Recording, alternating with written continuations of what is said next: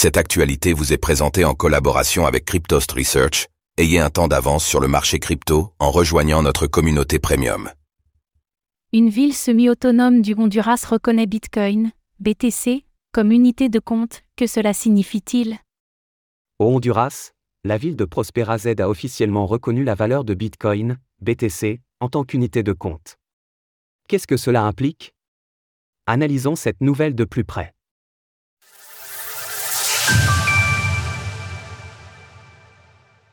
Honduras, Bitcoin devient officiellement une unité de compte à Prospera Z.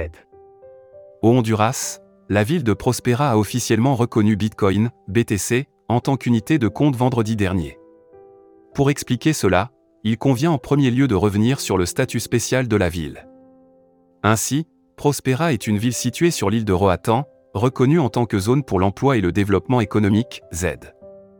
Cela signifie que la ville dispose d'une certaine autonomie vis-à-vis de la République du Honduras, lui permettant une plus grande liberté dans son cadre réglementaire dans le but de favoriser l'emploi et les investissements de capitaux étrangers. De ce fait, la nouvelle ne doit pas être interprétée comme une acceptation de Bitcoin comme monnaie légale au Honduras, à l'instar du Salvador par exemple. Ceci dit, Roré Colindre, le secrétaire technique de Prospera Z, estime ainsi que les citoyens devraient être libres d'échanger, tenir leur comptabilité, déclarer et payer leurs impôts, dans la devise de leur libre choix. Ce qu'implique cette nouveauté.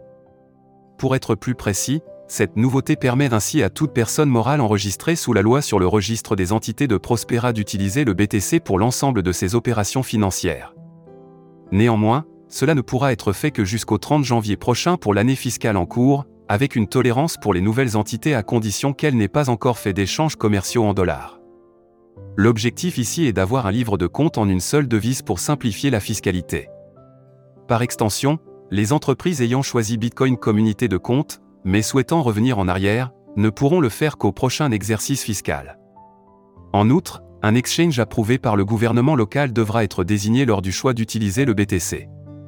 La notification du choix doit faire référence à un exchange majeur de crypto-monnaie qui a été approuvé par la commissaire des taxes par publication, comme Kraken ou Coinbase le choix du BTC sera légalement contraignant selon ces termes énoncés.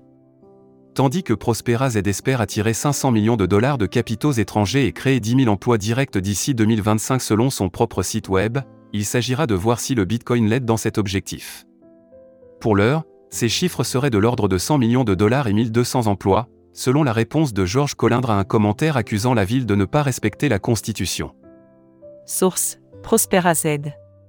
Retrouvez toutes les actualités crypto sur le site cryptost.fr.